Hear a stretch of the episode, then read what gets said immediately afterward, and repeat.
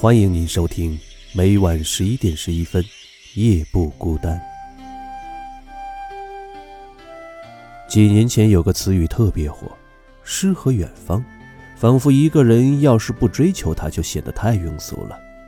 国内国外旅游市场的火爆，更是让很多年轻人蠢蠢欲动，想在生活之外寻找生活。诗和远方指的是理想的生活。他在网络上的火爆来源于高晓松作词、许巍演唱的歌曲《生活不止眼前的苟且》。生活不止眼前的苟且，还有诗和远方的田野。眼前的苟且，无非是现实中为名利所困的每个你我他而已。于是我们看到有人穷游，有人工作半年，旅行半年。总之，不管经济情况如何，旅行的事情不能耽搁，而且把旅行这件事摆在一个特别高的位置。每个人都有权利选择自己喜欢的生活方式，这一点无可厚非。但也要认真的想一想，自己是不是真的想去追求诗和远方，还是因为看了几个旅行广告一时的冲动，觉得自己也非去不可，或者归根结底只是想找个借口。逃避现实的压力呢？毕竟大多数人出去转了一圈，发现自己的心灵并没有得到净化，舟车劳顿并不是多么美妙的事情。回来需要面对的问题一个也没有变少。最好平常心看待这件事。大部分人都是俗人，自己写不了诗，也没有真正看过几本诗集，背过的诗还停留在读书的时代。去旅行无非这几个目的：从琐碎的日常生活中稍微解放出来，放松一下身心；去看看别的地方的风土人情，增长见识。归根到底，旅行是一件和吃饭穿衣一样简单的事情。绝大多数人在物质层面体验它，很少有人把它提升到精神的层面。现在这个词没那么火了，估计很多人想明白了。如果不在刚毕业的时候努力工作挣钱，并挣得一张房票，而花太多的时间和金钱在旅行上，这个爱好又没有给自己带来收入，大概率比同龄人落后了一个身位。而随着房价的走高，差距越来越远。谈房子只是打一个比喻，还可能错过了别的东西，比如职业技能的提升，更多可用于投资的资金等等。古往今来，不论中外，年轻人都要面对理想和现实的冲突。而在一个节奏越来越快、资讯越来越发达的社会，一切矛盾都被放大了，生活压力似乎无处不在。诗和远方就成了很多人逃避现实压力的一个借口。最简单的做法就是放下一切，来一场说走就走的旅行。但真的有诗和远方吗？真正的诗人对这个问题有什么看法呢？在一百多年前的奥地利，有一位年轻的文学爱好者，也面临着同样的烦恼。他喜欢诗歌，却不得不在一所军事学校读书，将来还要被分配去偏远的军营，终日面对大海和高山。总之，工作和他的兴趣完全是两回事，一个要求感性和自由，一个强调理性和服从。他在格格不入的大环境中，体会到深深的寂寞和哀愁。在一个偶然的机会，看到了德国大诗人里尔克写的诗集。他知道，里尔克也曾和他读过同一所军事学校。那诗人是如何度过这段生涯的呢？这个不到二十岁的年轻人给诗人写了一封信。作为诗人和前辈的里尔克是怎么回复这位年轻的诗歌爱好者呢？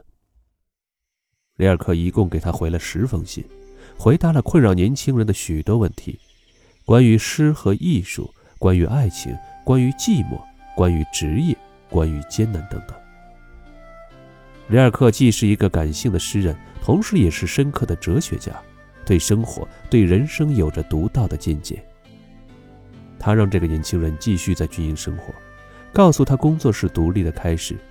由此，他可以自由安排自己的所有事物，以此为起点，再开展自己的人生。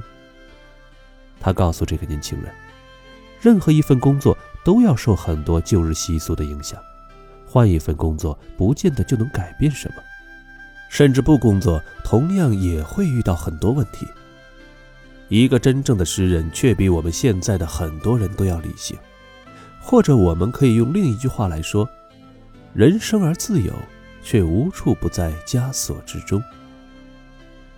不必去别处寻找生活，就在此时此地。一个内心充满诗意的人，在最琐碎的生活中，就能发现生活的美好，生命的本质。这个年轻人最后既是一个军官，也是一个诗人。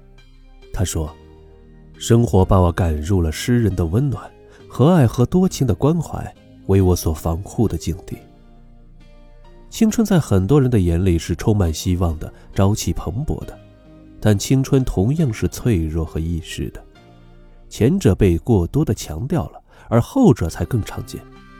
毕竟，春天更多的是风和雨，阳光明媚的日子反而更少见。年轻人内在有着极其旺盛的生命力，却被习俗的泥浆包裹着，会遇到很多的冷漠和误解。每一代的年轻人在成长过程中。都会遇到很多的问题。梵高有一幅名画《春》，在一所房子面前有一棵桃树或者杏树，上面稀稀疏疏的开了几朵花，饱受凄风冷雨的侵袭，这才更符合春的实际。我们的时代对年轻人的问题给出了很多浅薄的答案，年轻人需要多花点时间和精力自己去寻找答案。而不能被“诗和远方”几个字给糊弄了。像里尔克这样一个天才横溢的诗人，他的梦想也不过是有一栋乡村别墅，而他能居其一间罢了。而现在的人，大约既希望拥有城市中的繁华，又幻想着田园生活，却不敢把自己全身心地投入到生活中去，太患得患失，所以他们有太多的烦恼和焦虑。读诗也好，去远方也好，都不能帮到他们，因为这些行动很多时候都流于表面，不曾真正触动他的内心。里尔克的文章能给人带来很多的启发，过去他曾帮助过这个年轻的诗人卡普斯，如今同样能帮助更多的年轻人。用卡普斯的话说，一个伟大的人，况百世而一遇的人说话的地方。小人物必须沉默。下面的文字都引自里尔克的《给青年诗人的信》。你是这样的年轻，一切都在开始，亲爱的先生。我要尽我所能请求你，对于你心里的一切疑难，都要多多忍耐，要去爱这些问题的本身，像是爱一间锁闭了的房间，或者一本用到别种文字写成的书。现在你不要去追求那些你还不能得到的答案，因为你还不能在生活里体验它们。一切都要亲身生活。艰难的生活永无止境，但因此生长也永无止境。你不要相信那些试图劝慰你的人是无忧无虑地生活在那些有时对你有益的简单而平静的几句话里。他的生活有很多的辛苦和悲哀，他远远的专程帮助你，不然他就绝不能找到那几句话。愿你有充分的忍耐去担当，有充分单纯的心去信仰，你将会越来越信任艰难的事物和你在众人中间感到的寂寞。以外就是让生活自然进展。请你相信，无论如何，生活是合理的。艺术也是一种生活方式，无论我们怎么生活，都能不知不觉地为它准备。每个真实的生活，都比那些虚伪的以艺术为号召的职业，跟艺术更为接近。他们炫耀一种近似的艺术，实际上却否定了、损伤了艺术的存在。每晚十一点十一分，夜不孤单，祝您晚安。